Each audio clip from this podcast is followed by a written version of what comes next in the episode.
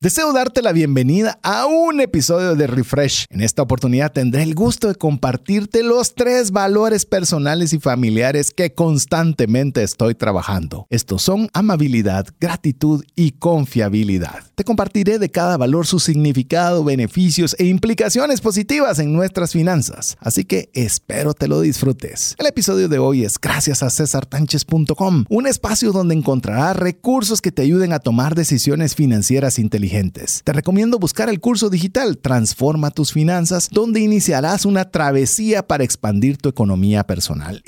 ¡Iniciamos!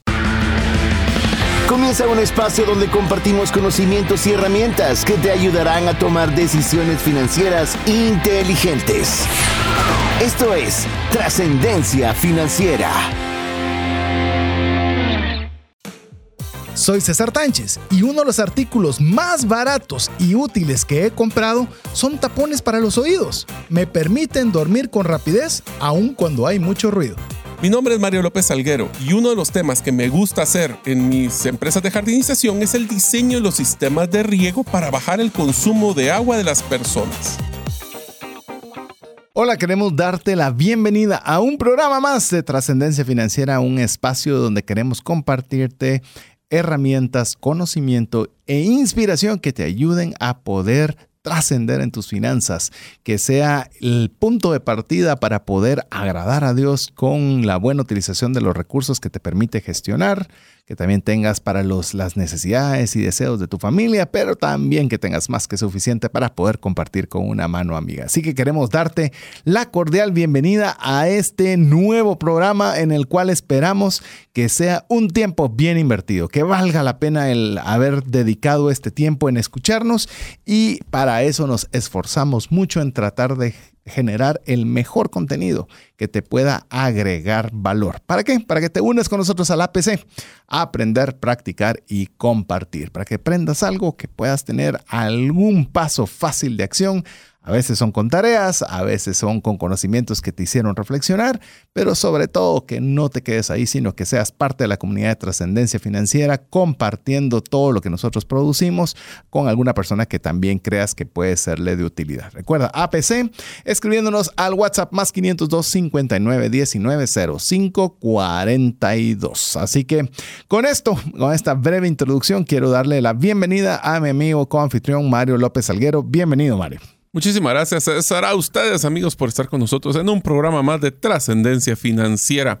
Estamos sumamente contentos de poder haber finalizado, como ustedes saben, una serie más donde les hemos brindado valor. Esta serie es eh, la que nosotros denominamos Sobreviviendo a mi emprendimiento. Tocó tres episodios. La primera hablamos de la metodología de emprendimiento disciplinado de Bill Owlet, que el primer episodio lo llamamos la importancia de planificación y organización. Fue un episodio, esta fue una serie bastante saturada de contenido. Este primer episodio fueron solo pues 24 pasos que tuvimos que ver. Eso es, eh, con toda la tónica de trascendencia financiera, donde nos gusta darles el mayor cantidad de contenido para que ustedes puedan seleccionarlo. Si se sienten abrumados cuando escuchan en la radio, no se preocupe, puede buscarlo en el podcast, en cualquier lugar donde usted escuche música, puede buscar trascendencia financiera. En el segundo episodio hablamos de aprendiendo los fracasos, desde el tema del libro, un libro muy nuevo eh, que se llama Cómo crecer tu pequeño negocio de Donald Miller, hasta hablamos de los fracasos personales que tuvimos como emprendedores con César. Y cerramos la serie con el Optimizando mi operación, donde hablábamos sobre cómo poder automatizar, optimizar. Te quiero contar, César, de que recientemente tuve la oportunidad de escuchar un podcast de Donald Miller muy interesante donde hablaba de cuáles son los factores. Está hablando con una empresa, una persona que fundó una empresa para invertir en pequeñas empresas nada más en Estados Unidos o emprendimientos. y, me, y hablaba de tres cosas que eran las claves para poder considerar invertir en una empresa pequeña. Y las tres cosas eran gente, y era de no tener, que el negocio no dependiera solo de una persona o el dueño, que tuviera procesos que fueran replicables. El segundo era finanzas, que tuviera una forma de poder evidenciar cuáles eran sus porcentajes. Dice algo muy interesante, ninguna de las, em, de, las empresas pasa la segunda ronda de evaluación si no tiene por lo menos doble dígito de crecimiento anual. Desde crecimiento hasta temas de porcentaje de la rentabilidad. Y el tercero, muy interesante, es la concentración en clientes.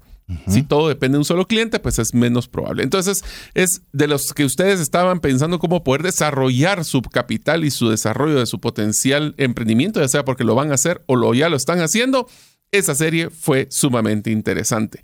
Pero una de las cosas más interesantes que hablamos en esta serie, César, fue cuando hablamos de nuestras, de nuestras situaciones personales, cuando hablamos de nuestros eh, pues, errores, fracasos, cuando hablamos de nuestros éxitos, y eso se basa mucho en cómo es que nosotros somos como personas. Y por ende, vamos lo hemos mencionado en varios programas y hoy es el primero donde vamos a hablar de qué es la esencia que nos mueve a cada uno de nosotros dos como personas, ya sea César o en mi caso, para poder decir cuáles son esos lineamientos o esas guías que han dictado cómo somos nosotros como personas en el mundo. Esto lo vamos a brindar a través de un, pues, son dos refresh. Como ustedes saben, en los episodios de Refresh, son esos episodios donde nosotros hacemos una limpieza de paladar de los temas que hemos estado platicando en las series y estamos preparándonos para poder empezar nuevo contenido.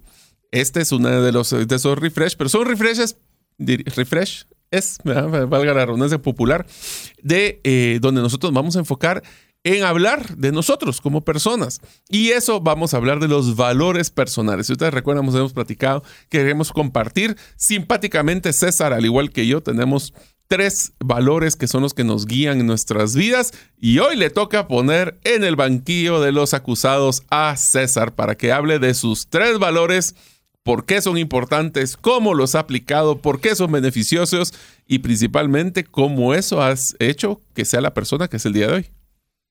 Pues bueno, sí, tenemos el primer refresh, como bien lo mencionó Mario. Eh, hemos conversado mucho de valores y los valores y los valores y principalmente los valores personales, ¿verdad? Eso es lo que hemos estado eh, de alguna forma eh, eh, como bien lo decía Mario, comentándolo en varios programas y hemos tomado la decisión de hacerlo. Así que vamos a hacerlo en dos refresh. Así que si usted quiere escuchar los valores por los cuales pues trata de poner un, un horizonte, un norte Mario, pues bueno, se va a tener que aguantar unos programas antes de que lleguemos a ese refresh. Y de momento, pues bueno, voy a estrenarme con, con compartirle cuáles son aquellos tres valores los cuales eh, constantemente estamos trabajando o aquellos que son siempre un foco de atención sobre los cuales queremos encaminar nuestro esfuerzo.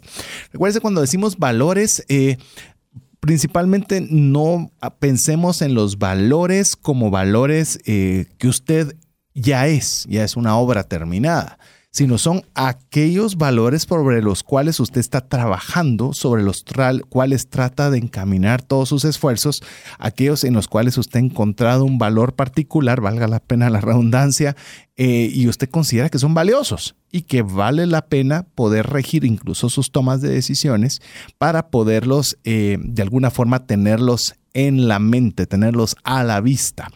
Entonces le voy a compartir el día de hoy, básicamente en tres segmentos, pues eh, curiosamente son tres segmentos y curiosamente son tres valores, así que, vamos, A, cuadrar. vamos a cuadrar perfectamente. Y eh, básicamente, eh, pero sí quería decirle, no es que usted diga, ah, es que usted habló de, le voy a decir los tres valores de una vez, vamos a hablar de amabilidad, vamos a hablar de gratitud y vamos a hablar de confiabilidad, que son los tres valores que le digo que no solo son los personales, es los valores que nosotros tenemos como familia, son los que estamos trabajando como familia. Yo sé que podrían ser diferentes, pero para mí es mucha cosa recordarme demasiadas cosas. Entonces, con tres que nosotros podamos...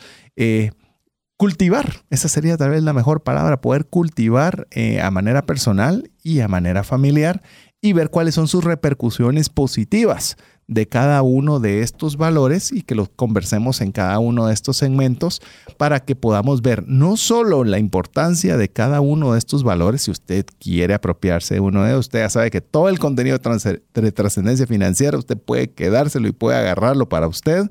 Para que así lo aplique y lo comparta. Lo como dice la lo comparta, busque si eso es algo que a usted le motivará, lo que no, y lo, o si no, lo motive usted a buscar los tres y vamos a hacer el ya vemos la injerencia que puede tener cada uno de estos valores también en su, en su economía personal, cómo puede ayudarle a trascender financieramente. Así que si gustan, arranquemos, arranquemos con el primero. eh, porque creo que cada uno de estos, de estos valores podría ser un programa completo, pero tenemos un segmento, así que hoy va a ser así. Eh, ametralladora todo el, todo, el, todo el episodio y todos los segmentos. Eh, tal vez me gustaría arrancar un poco con el tema de la definición. Siempre, como saben, nos gusta mucho definir los conceptos para que no queden muy vagos. Y en el caso de este primer valor, que es la amabilidad, le voy a dar la definición. La definición es, hay varias, pero este es uno de los más apegados que dice que una persona que se comporta con agrado, con educación y con afecto a los demás. Procede del latín amabilis, que se refiere a ser, a ser una persona ser digna de ser amado. Qué interesante. Oiga, oiga esto. Y, cuando yo escuché el concepto, eh, me pareció curioso, porque no, porque no estaba enfocada necesariamente, eh, no sé cómo le parece a usted cuando, o a vos, Mario, cuando decís digno de ser amado. Imagínate el concepto de, digamos, de la raíz amabilis, de latín, de la palabra amabilidad. Y, y, vamos a pensar, ¿cómo así? Si para mí la amabilidad es lo que, llamemos, lo que haces hacia el otro. Pero aquí te está diciendo, eh, no, primero arranca con tu persona. Una persona tienes que ser, amable, amable hacia ti mismo. Ese es el concepto. Fíjate que lo estuve estudiando mm. un poco a nivel de definición. Según yo tenía bastante claro el tema de la amabilidad, pero primero que nada no podemos dar algo que no tenemos. O sea, punto de partida. Si usted quiere poder amar a una persona, primero debe amarse a usted mismo. Eh, de hecho, es una, es una parte de la escritura bíblica, dice amarás a Dios sobre todas las cosas y a tu prójimo como a ti mismo. Es decir, no puedes amar a tu prójimo si no tienes amor por tu persona. Entonces, ahí arranca. Entonces, cuando estamos hablando de amabilidad, es que si te estás invirtiendo en otra persona, estás tratando de agradarle, como decía el concepto, ser sumamente educado y teniendo mucho afecto a los demás, de una forma implícita estás promoviendo que las personas que están a tu alrededor te devuelvan con afecto lo que estás sembrando en ellas. Entonces, una persona amable, sin que ese sea el objetivo, de alguna forma está sembrando esa reciprocidad hacia su persona. Lo cual a mí me, es famoso, Es, es, lo que famosamente se dice, haz el bien porque te regresa multiplicado. Y, eh, definitivamente. Y a pesar de que no lo haces con ese propósito, es una, es una cosecha irremediable cuando nosotros estamos sembrando en el tema de la amabilidad. Déjeme compartirle algunas características de, de lo que es amabilidad. Cuando nosotros estamos hablando de amabilidad, por ejemplo, hay varias y quiero compartirle más de algunas para que nos dé tiempo de poder ver también algunos de los beneficios. Pero, por ejemplo, características de la amabilidad es tratar a los demás con respeto y cortesía. Una cosa es ser una persona respetuosa y otra es ser cortés. Pareciera que son lo mismo, pero no lo es. Yo puedo ser muy respetuoso con una persona y decirle buenos días. Eso es tener respeto. Pero ¿qué tal si eso lo cambiamos con cortesía y sonríe y le dice muy buenos días? Dígame si no cambia. Uno está siendo respetuoso porque está saludando, ¿verdad? Está saludando a una persona, pero la otra está inyectándole cortesía. Y eso es algo que cambia la forma en la cual... Eh, en la cual nosotros podemos interactuar con la amabilidad. Eh, por eso es que es un desafío. Le voy a contar cómo, porque es que yo lo veo como un desafío. ¿Cuántas veces nosotros queremos decir las cosas concretas rápido e incluso hasta molestos?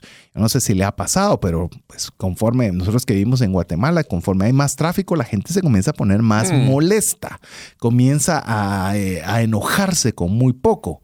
¿Y cómo cae una persona que es amable? que cuando ve que una, un vehículo está haciendo lo posible por entrar y usted le cede el espacio. Eso es amabilidad. Usted está cediendo un espacio por otra persona. Aquí hoy día nosotros ponemos un pidevías y el pidevías significa al carro que está atrás voy a acelerar para no dejarle pasar. ¿Usted cree que eso es amable? ¿Usted cree que eso es una actitud amable?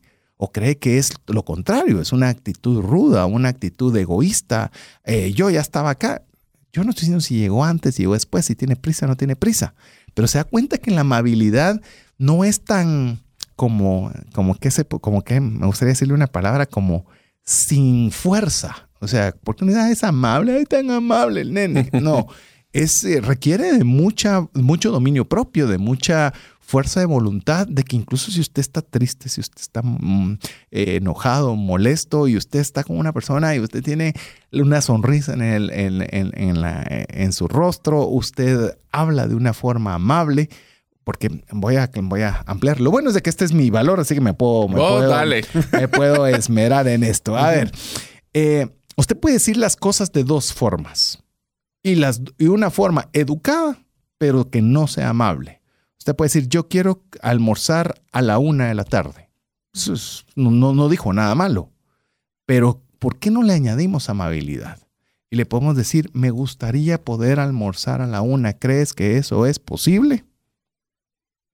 Se oye como, como, como que le está metiendo, en Guatemala decimos mucha casaca, le está metiendo mucha palabrería, pero no, está diciéndole de una forma amable. Poderlo decir, qué buena estuvo la comida. Ala, de verdad que deliciosa estuvo la comida el día de hoy. Se da cuenta que son cosas bien sencillas y eso requieren trabajo. Eso no es fácil, por lo menos a mí no me es fácil, por eso es que estoy eh, compartiéndole hoy un valor que estamos trabajando en la familia, porque es muy fácil, quiero, dame, e incluso exigimos que se nos den cosas, cuando la amabilidad es decirlo de una forma totalmente diferente. Incluso lo hemos hablado, Mario, y aquí te dejo ahí para que me interrumpas un poco, es, eh, por ejemplo, una, algo que le aprendí a Mario, es, por ejemplo, cuando va a dar un consejo o va a dar una opinión, eh, pone yo sugeriría que. Y se lo digo, y eso ya me lo apropié yo también de aprender a Mario. O mi experiencia ha sido qué. Así es, y yo sugeriría, es una forma amable de poder transmitir un consejo. En mi opinión, yo creería que deberías, e, es una forma, no solo, lo que tenés que hacer es tal cosa, y tal vez tiene razón, y tal vez es, es sabio, pero no se recibe igual cuando no va acompañado de amabilidad. Te diría, César, de que, el, a ver, una pregunta que te la tiro de regreso es, ¿ser amable significa poder tener en mente las, los sentimientos de la otra persona? Porque puedo decir las cosas de diferentes formas, pero una de ellas puede ser amable, otra no amable. Y la amabilidad, yo creo que también le llamo la grasa para mejorar las relaciones interpersonales. Sin duda. Porque si no tienes ese, ese, ese, ese, engranaje bien eh, con buen aceite, lo que va a pasar es de que aunque la interacción pudiese ser exitosa, no necesariamente va a ser perdurable. Fíjate que diste un concepto que incluso lo estoy anotando en mis notas porque creo que lo ejemplificaste como buen ingeniero muy bien. Puede ser que, por ejemplo, la amabilidad no es el motor que mueve un vehículo, pero sí es el aceite. Es el que hace que todo el motor pueda caminar sin fricción y que pueda seguir adelante. Eh, usted seguramente, y lo digo con mucho respeto y con mucho cariño, solo a nivel de ejemplo, si usted no es amable con su esposa de forma consistente y de forma, llamemos, cotidiana, seguramente su matrimonio no va a llegar lejos. Si usted no es amable con sus hijos, seguramente no va a tener una excelente relación con sus hijos, porque va a ser a puro golpe, a pura, a pura palabra áspera, a pura palabra ruda. Y, insisto, usted puede estar diciendo las formas, lo, que es correcto, es que esto es lo correcto que hay que hacer, este es el camino que tenemos que seguir, pero la amabilidad, y le digo, es algo que, por eso fui el primero en decir, es algo en que yo estoy trabajando. Para mí es muy fácil pedir, exigir, eh, incluso hasta digo, ¿por qué hay que hacer tanto muy buenas tardes? Eh, un correo electrónico, espero se encuentre bien. Ya has mejorado mucho, ¿eh? He mejorado. Bueno, yo soy testigo. Yo he sido testigo y hasta lo he felicitado. Sí. Porque, porque se siente. Y incluso Varela me dijo, y este tu, y este tu mensaje que enviaste demasiado correcto y demasiado educado y demasiado amable. E, es algo que tenemos, yo, por ejemplo, estoy trabajando y si usted cree que es importante, enhorabuena, porque también le anima como parte de sus características a ser comprensivo y empático. Usted comienza a pensar en los demás. ¿Cómo, la otra persona va a recibir este mensaje? Deja eso, ¿cómo quiere ser tratada? ¿Cómo le gustaría ser tratada a la otra persona? Y esa es la, la, regla fundamental del prójimo, es decir, que usted trate a otras personas como a usted le gustaría ser tratado. ¿Lo estamos haciendo? ¿Pero lo estamos haciendo solo con interés con nuestro jefe? ¿O lo estamos haciendo con la persona que le sirve los alimentos en un restaurante? ¿Sabes, que estoy pensando de que este valor que estás mencionando va muy amarrado al concepto de empatía? Sí. Al concepto de ponerme en los zapatos del otro para ver. Y, y te digo que es uno de los factores también que debería de ser básico para poder ser un buen líder.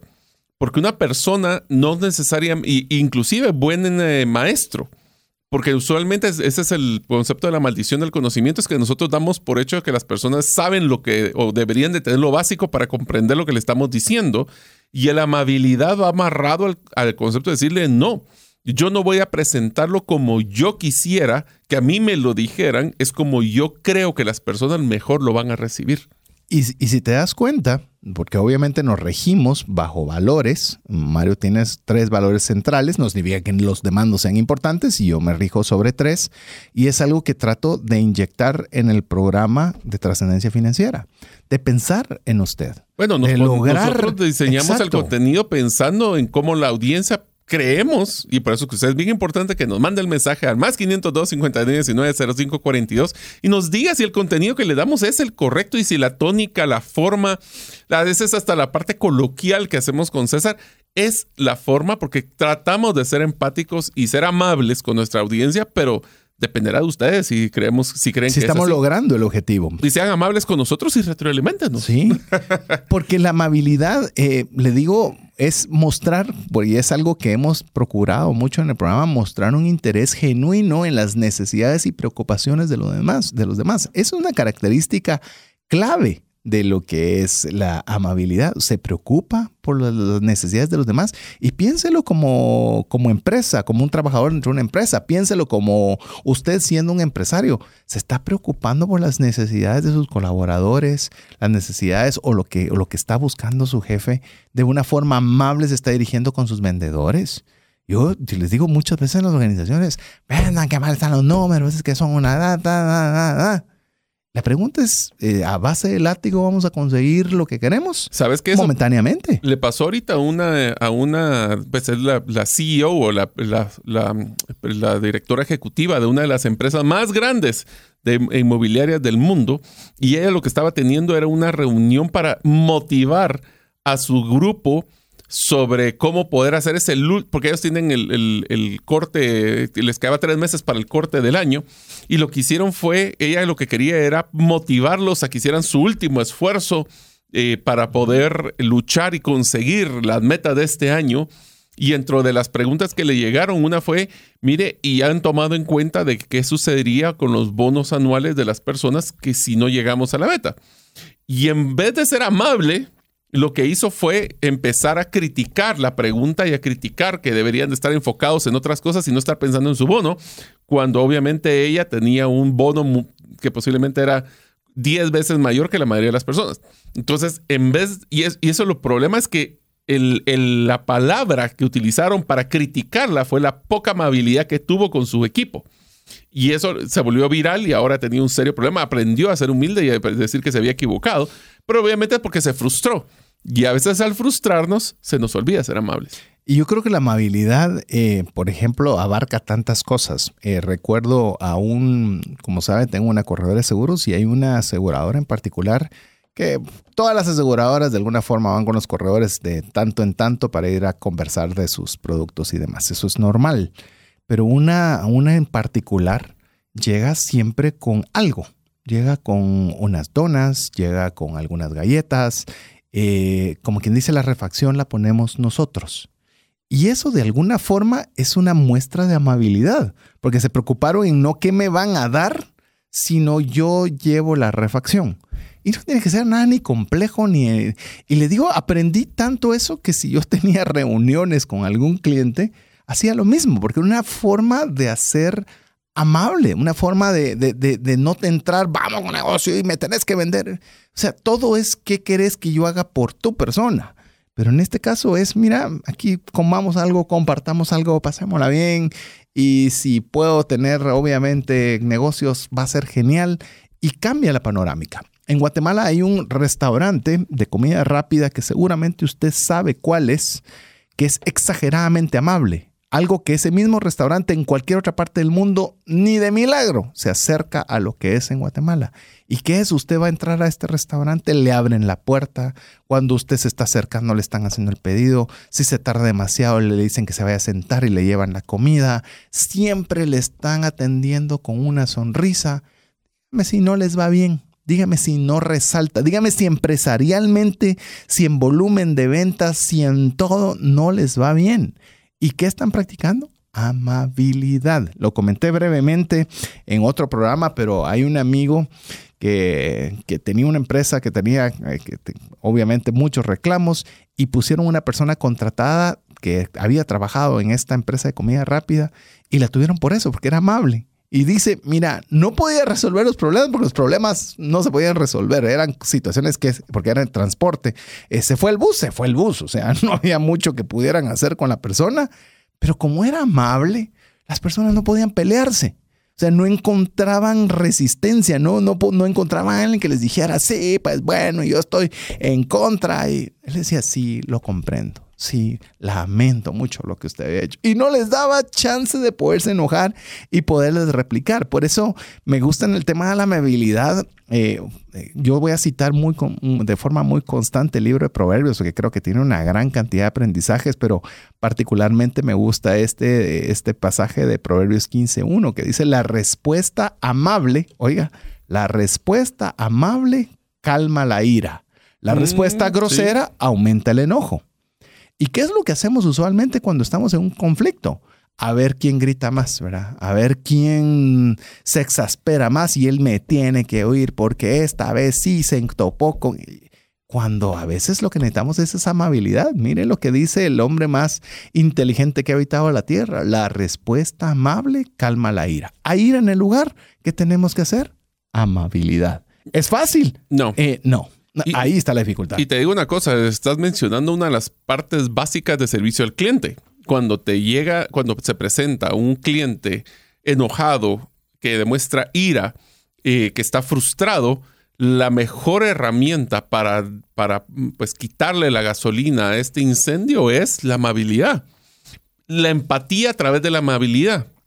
¿Por qué? Porque si nosotros a veces las personas lo único que necesitamos es una válvula que alguien nos escuche porque puede ser que la persona que esté del otro lado no va a poder resolver el problema, pero por lo menos si demostró una, una preocupación real, una empatía de lo que me está sucediendo, y a eso le sumo que fue muy amable, rápido voy a, esa efervescencia se va a disminuir. Es lo que le vivo diciendo yo a mis hijas y les digo, miren, si ustedes quieren conseguir más cosas de parte nuestra, la amabilidad es el camino, no es lo mismo, quiero ver televisión, Papá, podríamos verte un ratito y, y sería genial que tú pudieras acompañarme.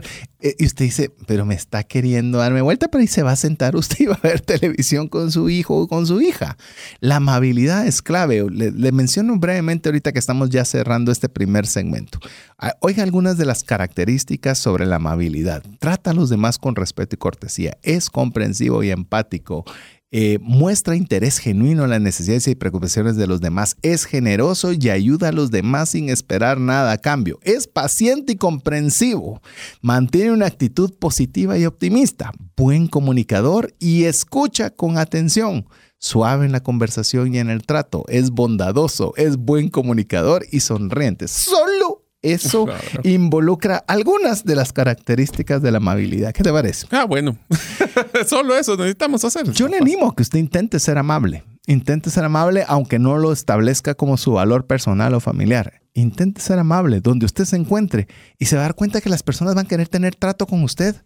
Mire, me dijo, hay muchos que me venden pero no sé qué tiene usted, pero yo quiero hacer mis negocios con usted. Yo quiero comprar en esta tienda. Yo quiero a tener, eh, ascender a esta persona. ¿Por qué? No lo sé muy bien, pero, pero tiene algo. Y usted sabe, y usted sabe que es la amabilidad.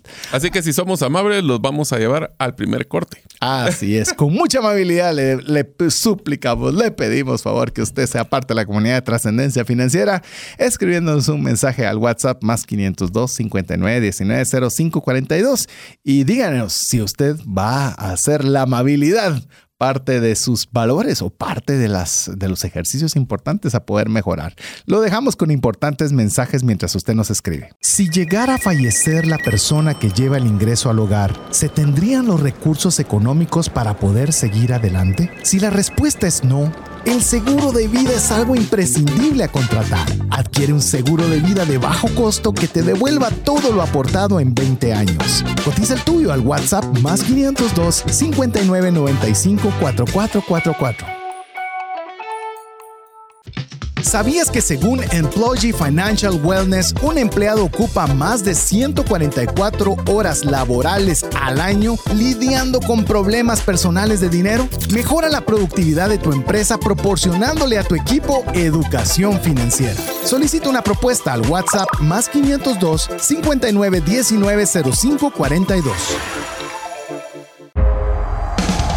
Si el contenido de este programa te genera valor, compártelo en tus redes sociales.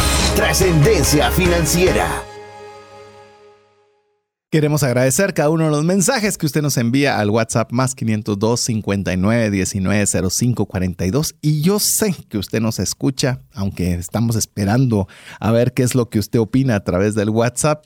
Eh, que, que, somos amables y de verdad procuramos mucho, cuidamos cada una de las palabras. Mire, usted no se, no, tal vez no se percata del todo de cuánto cuidamos cada palabra, cada tema, cómo tratamos de, de, ver que sea lo mejor posible y tratamos de ser muy amables en hacerlo. Saben que incluso pensamos en la amabilidad en el tema de no decir chapinismos. Y si decimos chapinismo o un concepto en, en, inglés, nosotros lo, lo modificamos, o sea, eh, damos el concepto del mismo para poder tener esa empatía suficiente para que aquella persona que no es guatemalteca o que no sabe inglés, que igual pueda entender el concepto y disfrutarlo. Pero son detallitos que de veras nos esforzamos y es parte de este primer valor que compartimos el segmento anterior de la amabilidad.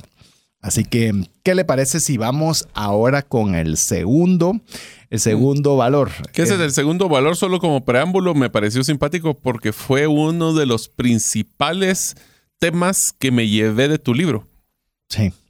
¿Por qué? Porque el siguiente es gratitud. Gratitud.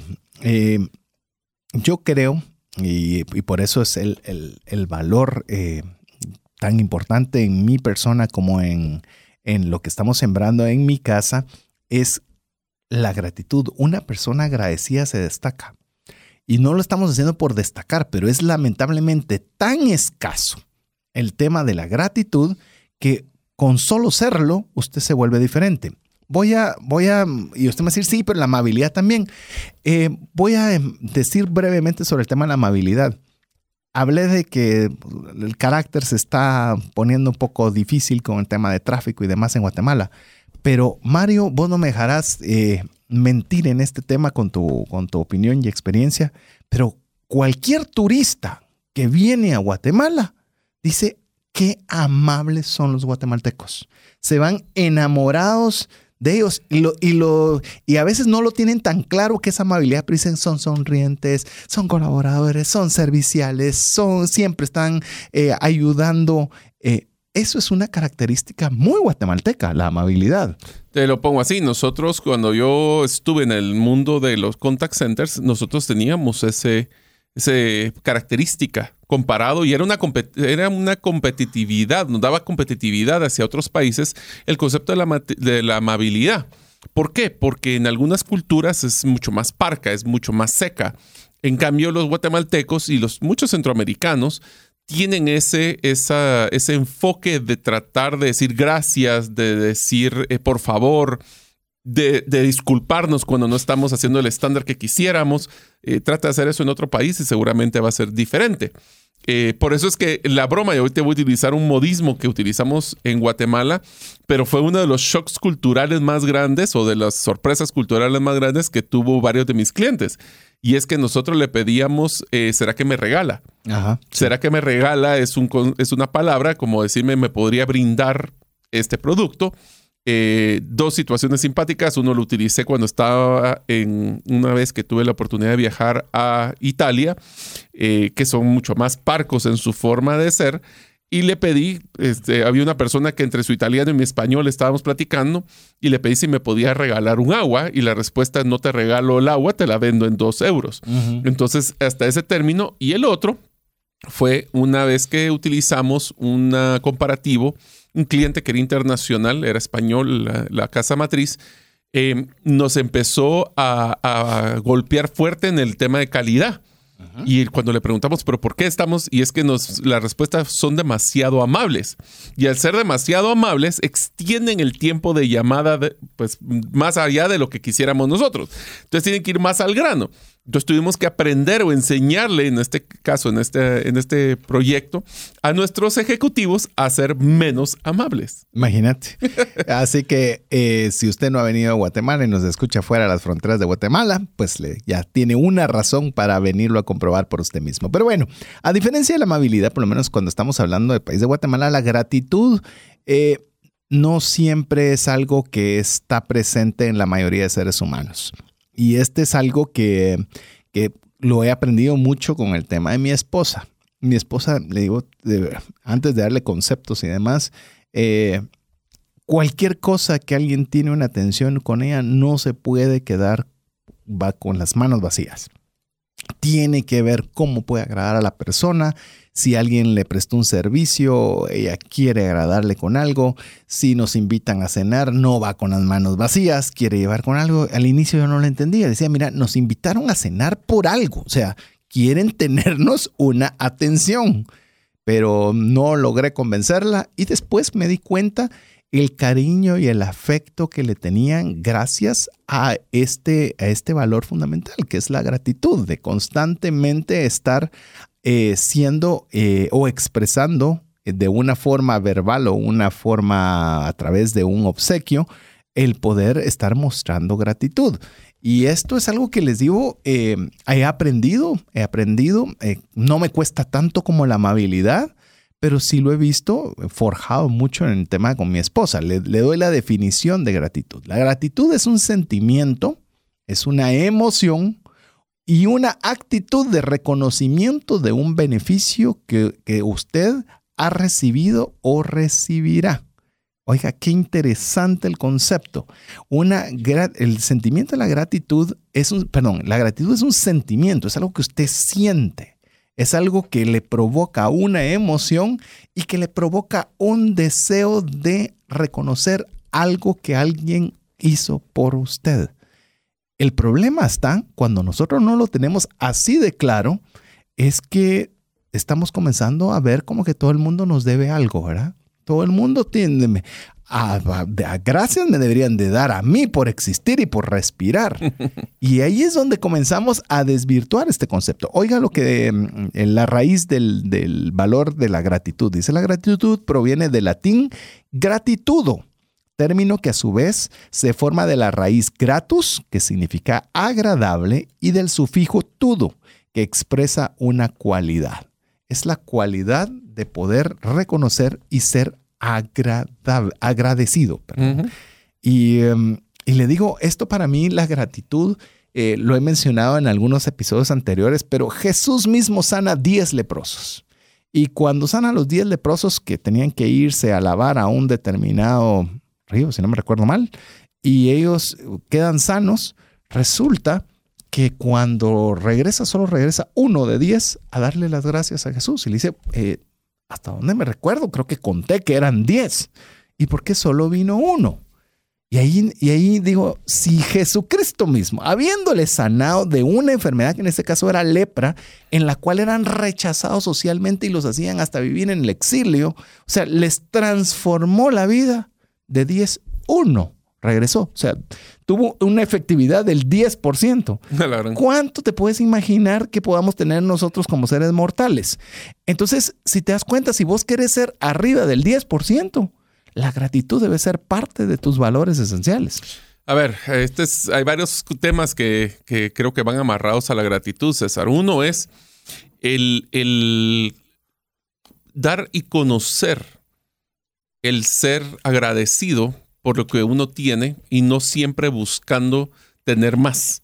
esa, esa búsqueda o ese ser, ser complaciente con lo que nosotros tenemos en nuestra vida es sumamente importante. Y especialmente que le enseñemos a nuestras familias, a nuestros hijos, el hecho de que la gratitud viene amarrado a que nosotros nos merecemos lo que nosotros nos esforzamos. ¿Qué quiere decir esto? Muchas personas y muchas familias y muchos hijos que yo he visto que han fracasado en la vida es porque los papás le daban un, se llama, en inglés se llama entitlement, que es, le dan un sentido de que se merecen todo y mucho más. Eh, por eso también les enseñan de que no siempre se debe de ganar.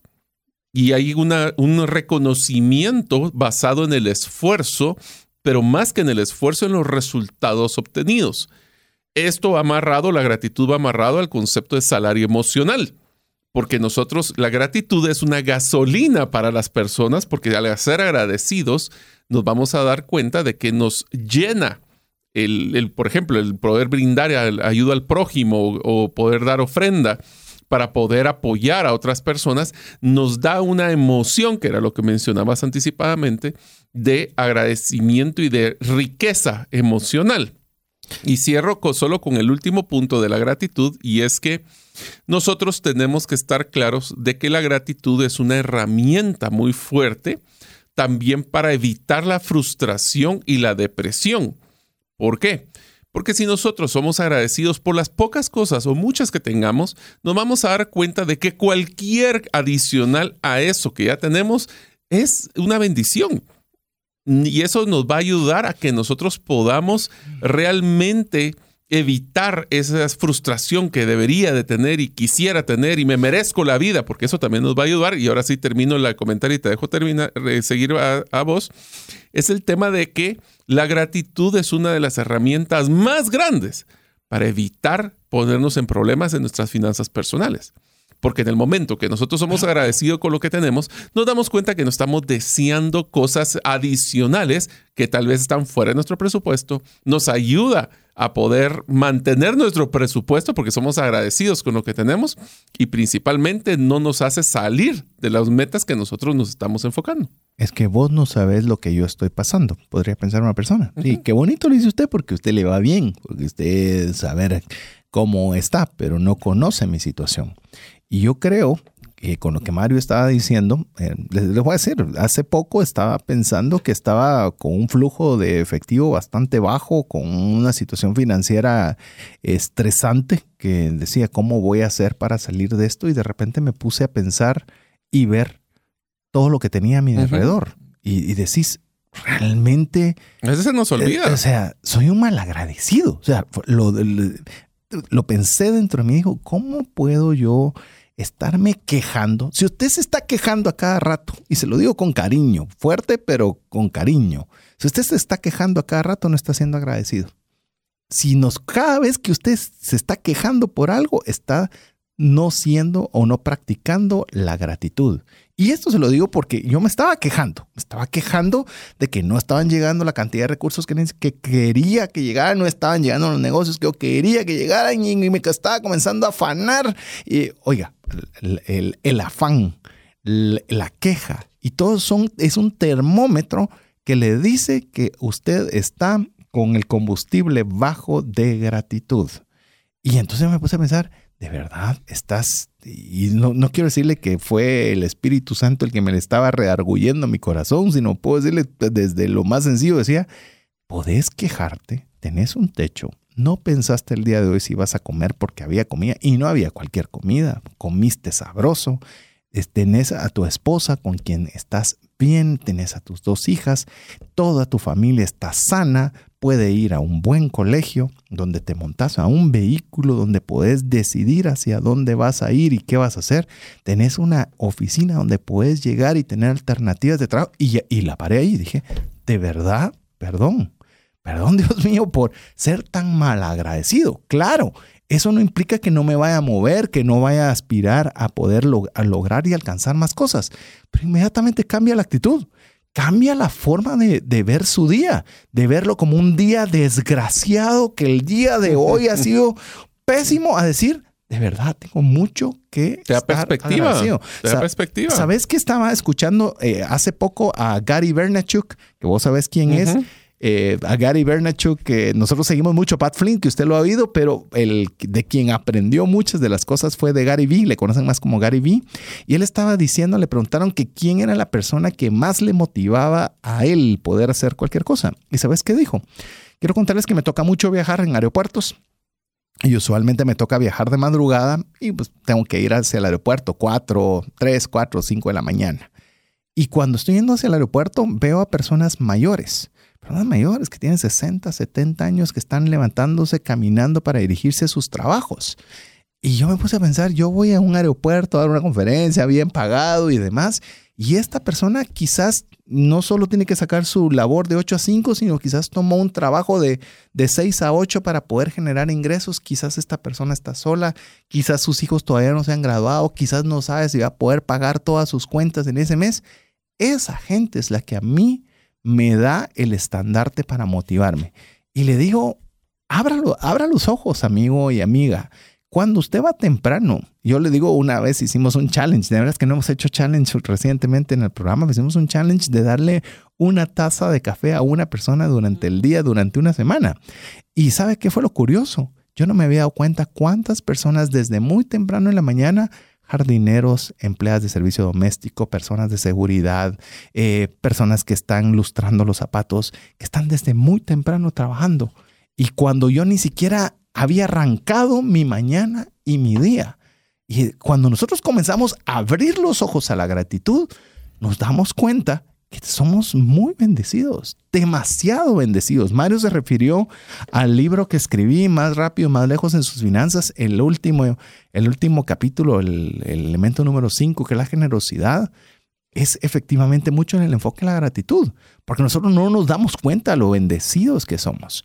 Recuerdo, y parte de lo que anoté en ese libro, eh, fuimos a una institución que se llama Maná de Vida aquí en Guatemala, en, en el departamento de Escuintla y les llevamos desayuno refacción, no refacción porque era pastel, ya me recordé. Les llevamos pastel y les llevamos gaseosas y nos pusimos detrás del mostrador para servir a cada uno de estos niños que no tenían recursos de nada, absolutamente de nada. Y cuando la persona, a mí me tocó de, las bebidas, ¿verdad? Entonces se acerca una niña, la primera niña, y le pregunto, mire, ¿qué, qué, qué bebida quieres? ¿Esta o esta otra? Y simplemente encogió los hombros como quien dice, pues, nunca puedo tomar una gaseosa. Entonces, para mí, cualquiera que usted me dé, para mí es una ganancia. Y ahí me di cuenta, el tener opciones es una bendición gigantesca. Es algo en lo cual nosotros deberíamos doblar nuestras rodillas para agradecerle a Dios todos los días, decir, tengo opción. Puedo decidir, imagínate vos llegas o, vos, vos estás en tu casa, que me imagino que es igual que la mía, ¿qué querés de desayunar? Y vos puedes decir, quiero A, B, quiero C. Y todavía peor, que es algo que me enojo mucho con mis hijas y sé que tienen todavía que aprender. A eso no me gusta. A eso no quiero. Ah, qué feo estuvo. Otra vez. Otra vez eso, sí. Y, no, y, no, y no se enoje con mis hijas, por favor. Estamos enseñándoles y educándoles, pero cuando nos exponemos. Es un proceso, es un proceso. Claro, claro. ¿A qué voy? Es que, es que cuando nosotros nos damos cuenta de las enormes bendiciones que tenemos, tenemos que ser agradecidos. Por eso me gusta mucho que dice que es un sentimiento, es una emoción, es algo, es algo, es una forma de vida cotidiana. Te quiero contar una anécdota, César, porque este es uno de mis principales pues, aprendizajes de mi vida. Como usted, pues algunos, vos sabés, César, y pues algunos de ustedes amigos saben, yo soy Rotario. Rotario, el Club Rotario, pues son, somos personas que lo que hacemos son eh, empresarios que a través de la amistad buscamos servir. Una de las cosas que nosotros hacemos cuando somos rotarios es que hablamos del momento rotario. El momento rotario es en el momento donde realmente nosotros cambiamos nuestra mentalidad de ser servidos a servir. Así que aquí les va una, la historia de mi momento rotario. Yo eh, tuve la oportunidad de poder ingresar al movimiento principalmente por motivación de mi esposa y lo que hacíamos era hacer, pues, ir a hacer diferentes actividades de servicio. Pero esta actividad, nunca voy a olvidar, fue en una, en una población cercana a la ciudad de Guatemala, que lo que hacíamos es que como Rotarax, que son los jóvenes de los Rotarios de 18 a 30 años, nosotros lo que hacíamos es que visitábamos en Navidad y hacíamos lo que llamábamos Operación Juguete. Operación Juguete era juntar o, conseguir donaciones o recolectar juguetes y donarlos a los diferentes niños en localidades muy pobres. Ese año tuvimos una, la bendición de que fueron más de mil juguetes los que nos habíamos logrado obtener. Y no estás pensando juguetes complejos.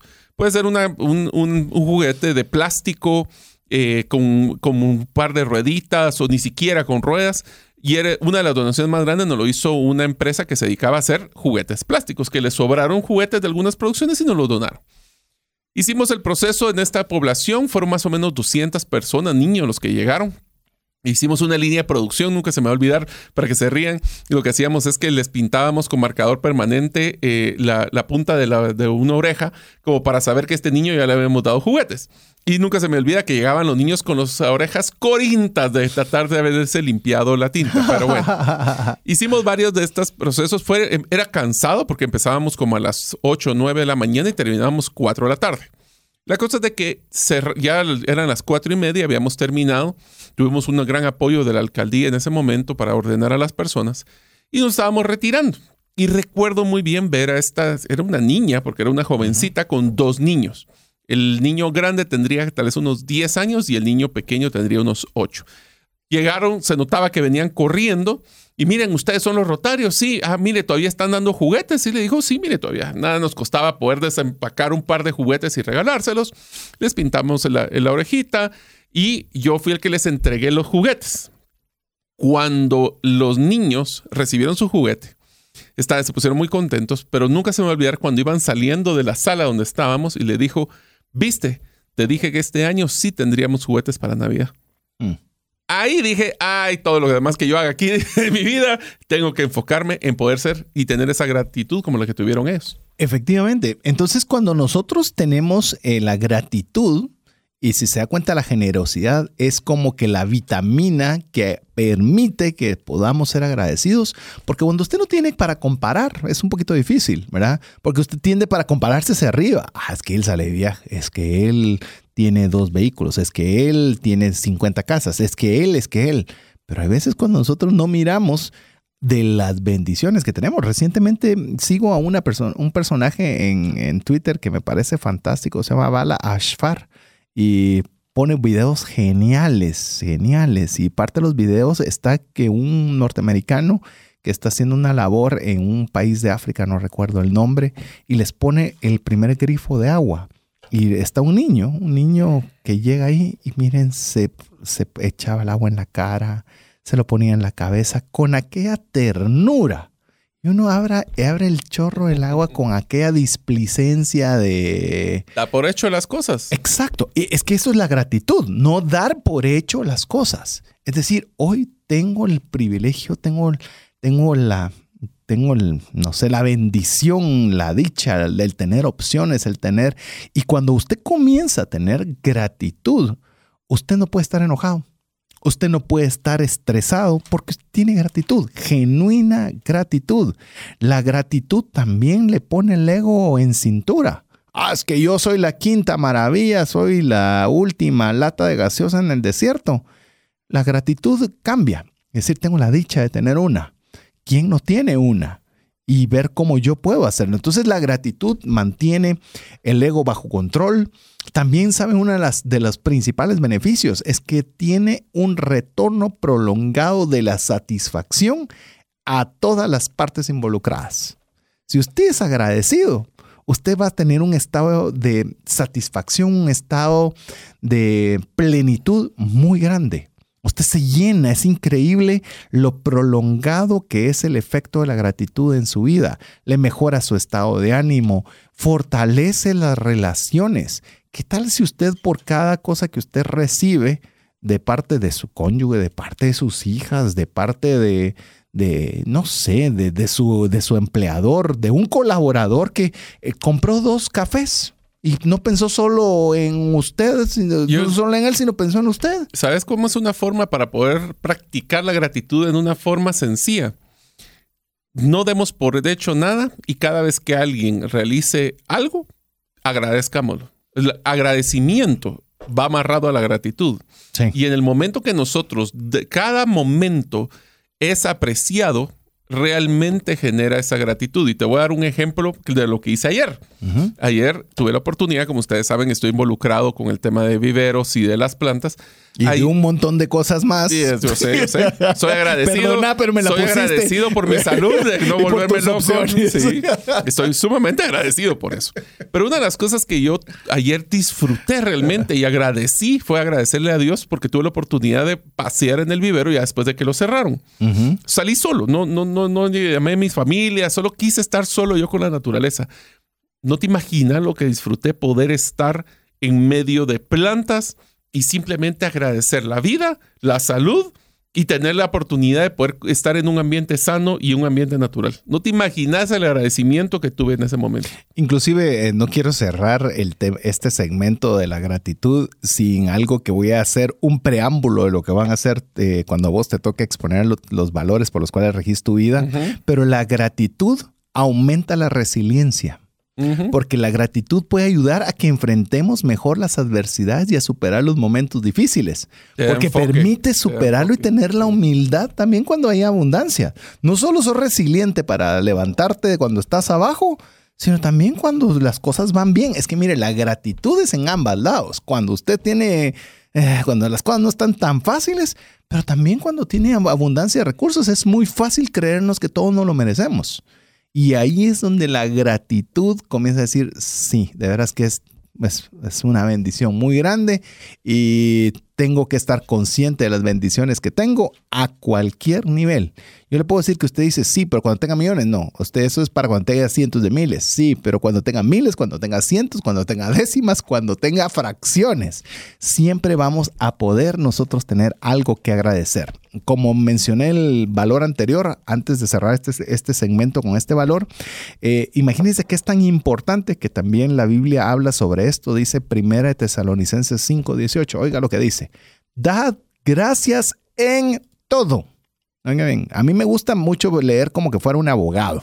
No le dicen algunas cosas cuando las cosas van bien, cuando las cosas van mal, siempre y cuando que. No, dad gracias a Dios en todo, porque esta es la voluntad de Dios para con vosotros.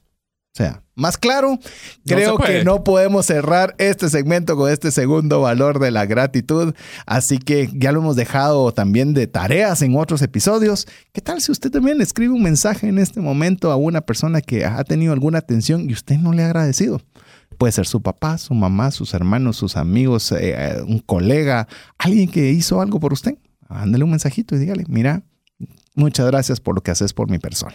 Listo. Mientras usted lo hace, lo dejamos con importantes mensajes para usted, recordándole de comunicarse con nosotros al WhatsApp más 502 59 19 05 42. Regresamos en breve. Una sola enfermedad puede acabar o destruir considerablemente el patrimonio que te ha tomado una vida construir. No permitas que eso suceda y contrata un seguro de salud que te permita tener acceso a los mejores hospitales del mundo y con cero deducible en hospitalizaciones en Guatemala. Solicita una cotización al WhatsApp 5995 4444. ¿Deseas aprender a invertir en criptomonedas y no sabes por dónde iniciar? El curso Realizando tu primera inversión en criptomonedas te guiará desde cero hasta realizar tu primera inversión. No necesitas experiencia o conocimiento previo. Adquiere el curso en herramientasprácticas.com e ingresa el código Bitcoin Economics para poder obtener 5 dólares de descuento. Apliquemos juntos el APC de trascendencia financiera. ¿Qué significa APC? Aprender, practicar y compartir.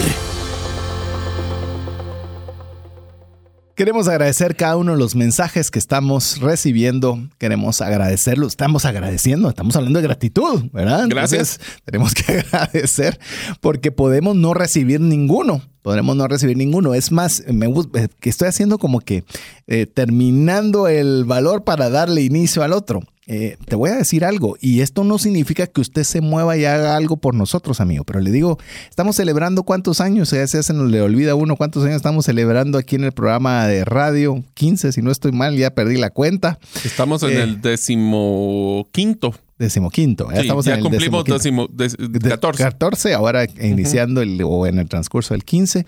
Y te puedo mencionar que alguna persona que ha tenido una, una atención hacia nosotros han sido dos personas.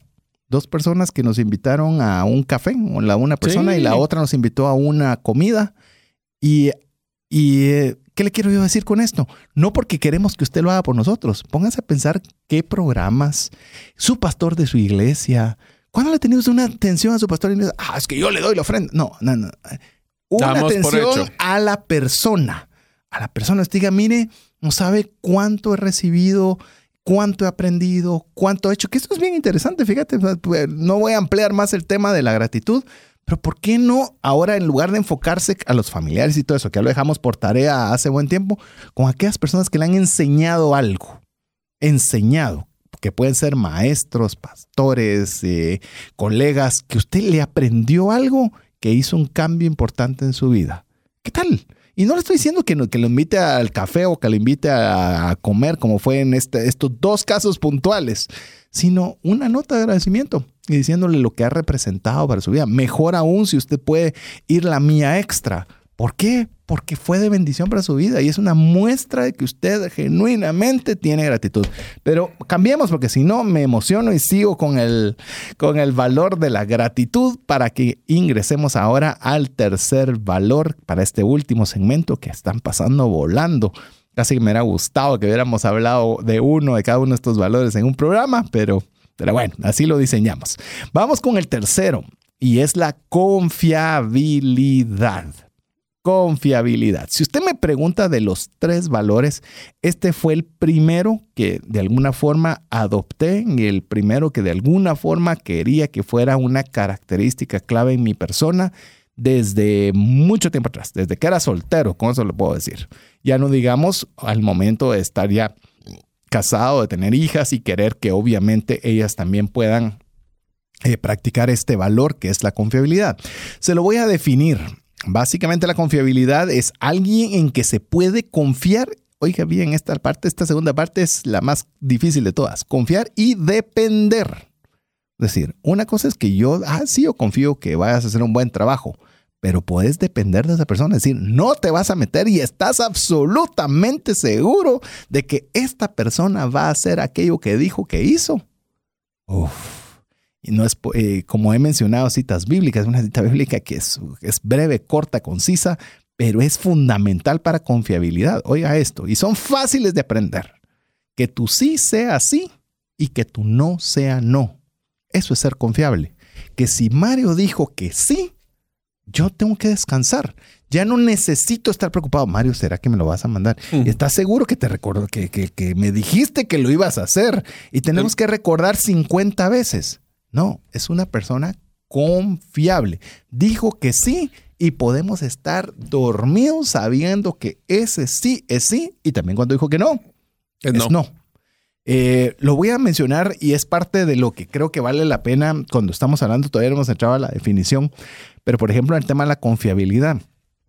Eh, como usted ya escuchó, tenemos una buena cantidad de años con el programa de radio y han habido equipos, han habido un número de personas, Mario inició el programa como un invitado y hasta que le hice la invitación para que ella fuera parte del, equipo, que se volvió más que un equipo, se volvió una mancuerna que de forma conjunta podemos eh, aportar hacia lo que es este proyecto de trascendencia financiera. Pero algo le he comentado ya varias veces la historia de la invitación y cómo lo conversamos con mi esposa y todo eso ya lo escuchó usted y si no, pues, le, le hace falta escuchar todavía varios podcasts. Pero lo importante para el tema de la confiabilidad es que yo puedo confiar en Mario. O sea, yo puedo literalmente confiar y depender. Inclusive hay temáticas que son más, más fáciles de desarrollar para uno que para el otro. Por ejemplo, el tema de empresarialidad le es más fácil a Mario que desarrollarlo, eh, que lo desarrolle yo. Y quedamos, vos vas a montar la primera, eh, la primera fase, porque lo hacemos por estructuras y lo tenemos que tener para tal fecha y ya. Y yo puedo estar seguro que si eso quedó del lado de Mario, eso se va a hacer.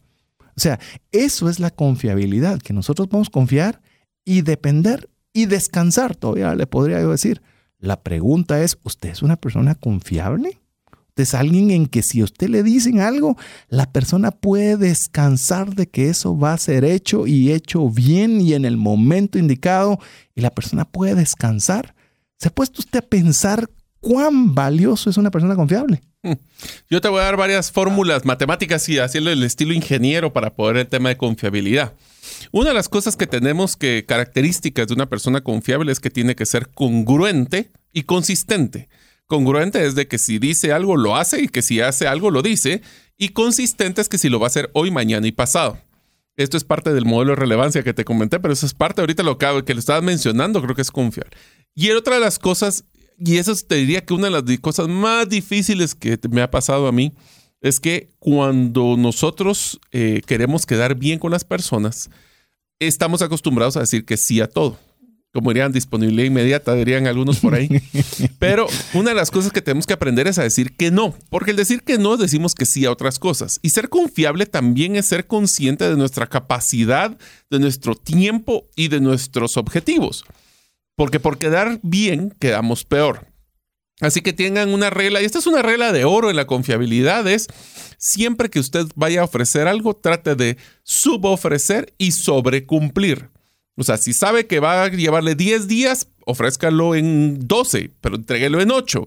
O sea, tratemos de siempre quedar bien, porque el problema de la confiabilidad se basa en una cosa, las expectativas. Seguro. Y las expectativas nosotros somos las que los que usualmente las ponemos.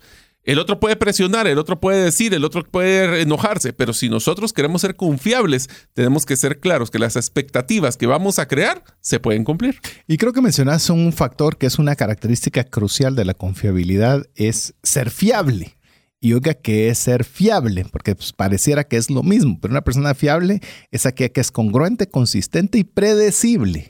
Son tres factores para ser una, una persona fiable. Ya vio, usted puede también ser parte de sus valores, ser una persona fiable. Y es decir, no voy a ser confiable solo hoy y mañana no. Uno sí, otro no, tres sí, uno no. No, consistente. ¿Por qué? Porque entonces usted permite que haya confianza. Y yo le puedo decir, por lo menos, no sé vos, Mario, que vos has estado más en el ámbito empresarial que yo, gerencial y demás, pero yo he visto cualquier cantidad de empresas grandes donde tienen una persona que no es la más capaz, y le digo en puestos muy altos, pero es la persona de confianza. Así le dicen, es que él es la persona de confianza del ingeniero, él es la persona de confianza del dueño, él es la persona de confianza de. Puede tener muchas personas capaces, pero siempre, o por lo menos yo lo he visto en muchísimas empresas, siempre una persona que tal vez no es la más hábil en destrezas, pero es confiable, donde el dueño puede estar tranquilo de que su espalda está cuidada por esta persona. O sea, no es errático no es una persona de que sí, es impredecible. Ya vieron las palabras que estamos utilizando como para poder ver qué es la forma tradicional de no hablar que somos confiables. Yo les diría, amigos, de que la confiabilidad se basa también en el tema de ser conscientes, de ser un autoanálisis de cuáles son mis fortalezas y mis debilidades. También ser confiable implica que nosotros nos podamos rodear de personas que van a poder fortalecer lo que son nuestras debilidades porque no todo lo tenemos que hacer nosotros. Ser confiable no significa que todo lo tengo que hacer yo. Ser confiable significa que yo cumplo mi palabra. Y aquí la palabra, quisiera que utilizara un hincapié, porque eso sé que tus abuelos hablaron mucho del concepto de la palabra, igual que los míos, que decía que nuestro nombre es uno y una vez que lo manchamos, nunca más lo vamos a poder limpiar. Y la forma en que nosotros manchamos nuestro nombre es no cumpliendo nuestra palabra. Te doy mi palabra que voy a hacer algo. ¿Te recuerdas que eso era algo como que escrito en ley? Ahora te doy mi palabra, es como que. Pero ni con contrato se cumple. Ah, no. Es que eso es lo importante, amigo, amiga. Antes un estrechón de manos era suficiente. Quiero contarle que eh, mi abuelito me contaba, ya que mencionaste abuelos, de que él tenía un terreno muy grande. Tenía un terreno muy grande en el cual le, y estaba construyendo su casa. Y en la construcción de la casa se le comenzó a acabar el dinero. No tenía dinero. Y entonces ah, fue a hablar con un, su amigo y le dijo, mira, me estoy quedando sin dinero, quisiera que me prestaras para poderla terminar, porque no puedo dejarla en el momento en el que está. Y, em, y pues, era un apretón de manos, le prestó el dinero y mi abuelito casi terminó la casa, pero no podía tener el dinero del que le habían prestado en la fecha que habían acordado. Y él viene y le dice, mira, me estoy tomando tiempo para poderlo hacer, pero tengo este terreno que es muy grande que vale mucho más de lo que me prestaste. ¿Te interesa como para que sea parte de... ¿Colateral? no, ni colateral, compra, porque pues, era, llamemos, el terreno valía mucho más que lo prestado. Y dije, bueno, no, no te preocupes, dámelo en la fecha que es, yo creo en tu persona y te doy más tiempo si quieres. No, no podía quedarle mal a la persona. O sea, no podía. O sea, eh, no le cabía en la cabeza que no pudiera responder como había acordado. En resumen, a base de pura insistencia, le recibe ese terreno que si yo le dijera cuál es este terreno, otra sería nuestra historia como familia. Pero para mi abuelo eso era lo más importante. Su palabra, que era lo que él había dado, que era lo más valioso que podíamos hacer. Y a veces nosotros eh, nos escondemos, eh, pedimos prestado a nuestros papás, a nuestros colegas, a nuestros amigos y lo que hacemos es cambiar de número o no contestar la llamada. ¿Y cómo queremos nosotros ser personas confiables si no es la confiabilidad parte de nuestra vida? No lo estamos reflejando con nuestros actos, con nuestros hechos. Eh, yo quiero decirle algo y, lo digo públicamente, aprovechando que estamos diciendo gratitud, amabilidad y demás. Por ejemplo, eh, soy muy agradecido eh, del tener el espacio de radio y la confianza que me ha dado la junta directiva de Vida Real, encabezada por Ronnie Madrid, y se me confió, se me confió este espacio, se me confió por al inicio, pues me imagino que me, me estuvieron monitoreando más de cerca, pero han pasado ya una buena cantidad de años y, esa confianza significa que yo sé que tanto Ronnie como la junta directiva descansan, que está en buenas manos o se está haciendo una buena administración del espacio que se ha cedido. Y eso para mí es muy importante. Y, y, a la vez es muy importante para mí poder responder a esa confianza que se le ha sido otorgada. Es más, yo he sido el que ha hablado con Ronnie para decir, mira, quiero contarte dos, tres cosas como rendición de cuentas, porque ni siquiera eso va porque las cosas están caminando en una confianza que te ha sido otorgada y a la que estás respondiendo acorde a esa confianza. Entonces, amigo o amiga, usted puede decir, sí, pero yo, ¿cuándo voy a ser ese, ese, ese esa persona de confianza de, del dueño? Ah, eh, la verdad que esos, ¿cómo, cómo, ¿cuáles son los tres pasos para ser el, el, el segundo después del jefe? Se lo voy a dar. Ya como he estado mencionando citas bíblicas, le voy a dar otra. Lucas 16, oiga lo que dice. El que es confiable en lo poco, también lo es en lo mucho. Y el que no es confiable en lo poco, tampoco lo es en lo mucho. Entonces, ¿qué queremos hacer? Sea confiable donde está. Con lo poco que usted tenga, con lo que usted tenga acceso, usted decida ser una persona confiable. Me, me, confiaron que tengo que cuidar estos 10, yo voy a cuidar estos 10. Y estos 10 yo voy a poder rendir cuentas de que los 10 están y quizás ojalá pueda tener 11 o 12 que decir. Ah, van a decir, qué bien manejó eso Mario, perfecto. Le voy a confiar 11, le voy a confiar 12. Y cuando usted siente, bueno, ¿te recordás cómo, cómo nos contó Juan Francisco G? de cómo arrancó su papá, que llegó de los puestos más bajos en un ingenio, hasta ser la persona de más confianza del dueño del ingenio. Y eso te lo puedo asegurar, no se lo pudimos preguntar en su momento a Juan Francisco, pero te lo puedo asegurar que si él no era una persona confiable, no llegaba pero ni al año. Que va amarrado con el tema de consistencia.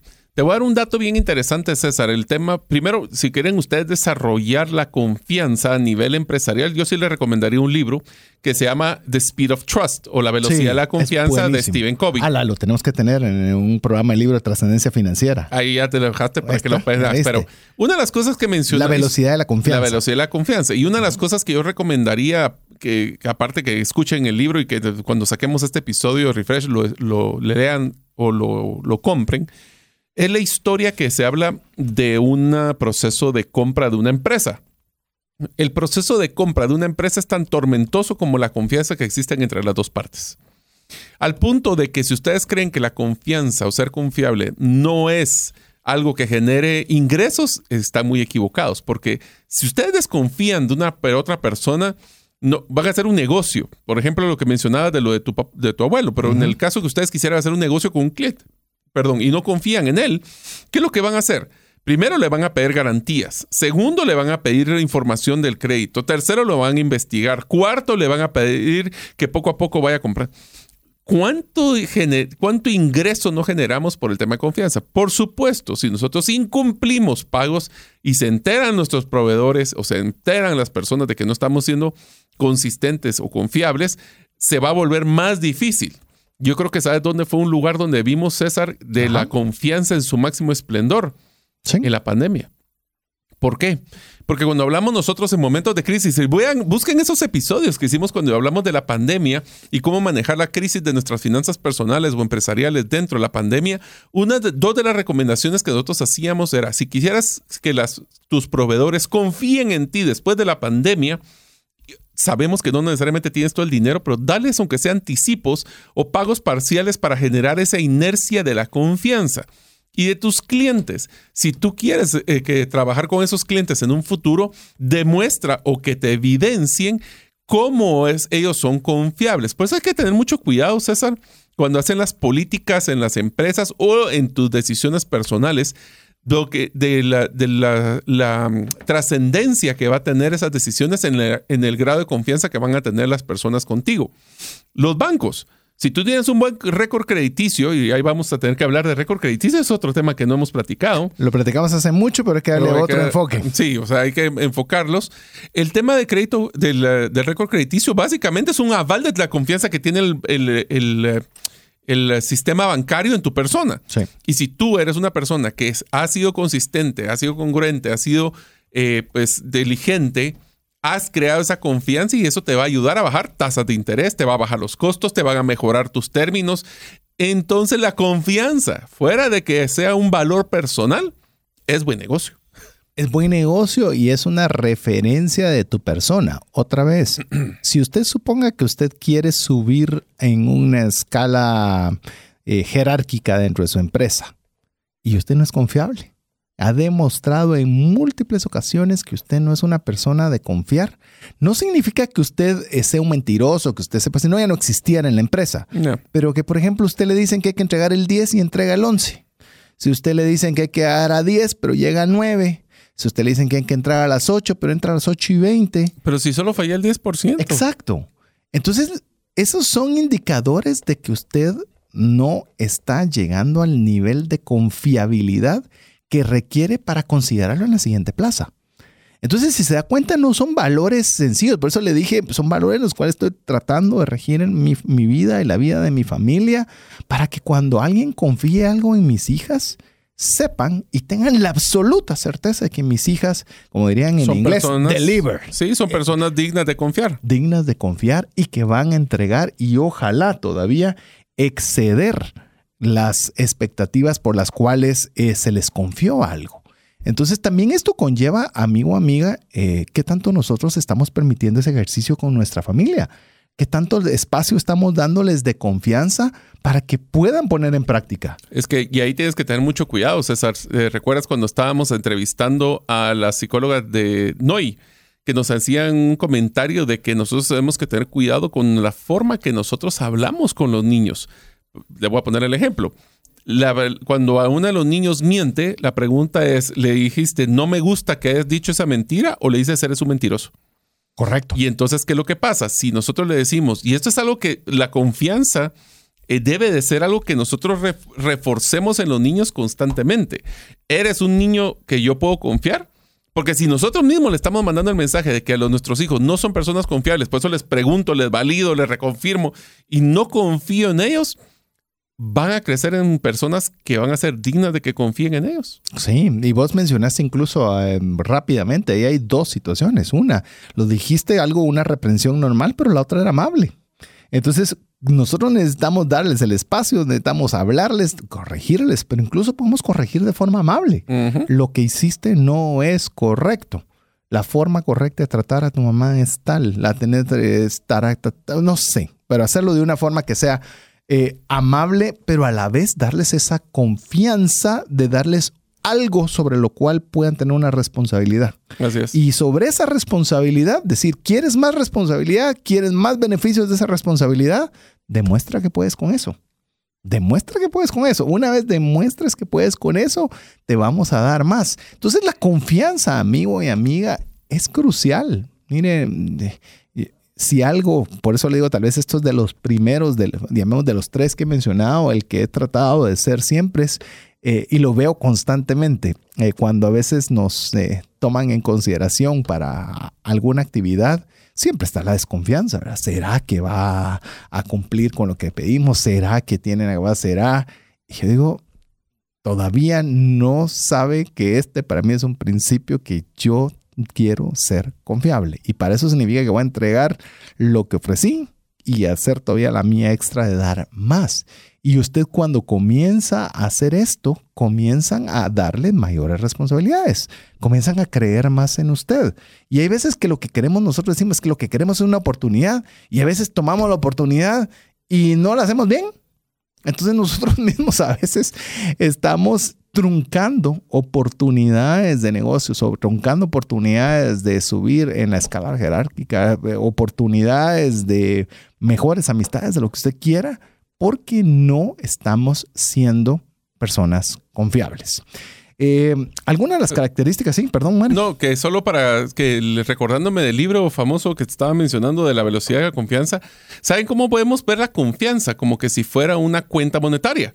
Sí. Donde nosotros podemos ir aportando todos los días una moneda, otra moneda y otra moneda para poder generar la confianza. El problema es que en el momento que nosotros hacemos algo negativo o generamos desconfianza, la relación no es uno a uno. No, Yo puedo haber aportado años, años a una relación y cometo un fracaso o cometo un error y puedo sacar todo el dinero que he depositado por años en una sola transacción. Entonces la confianza, aunque es cuesta mucho generar, es muy rápida de perder. Inclusive le puedo recomendar otro libro. Este es muy reciente. Este todavía ni siquiera se lo puedo proponer para, para el libro de trascendencia financiera, porque no lo he leído porque recién sale, se lo digo, salió apenas en el 2023.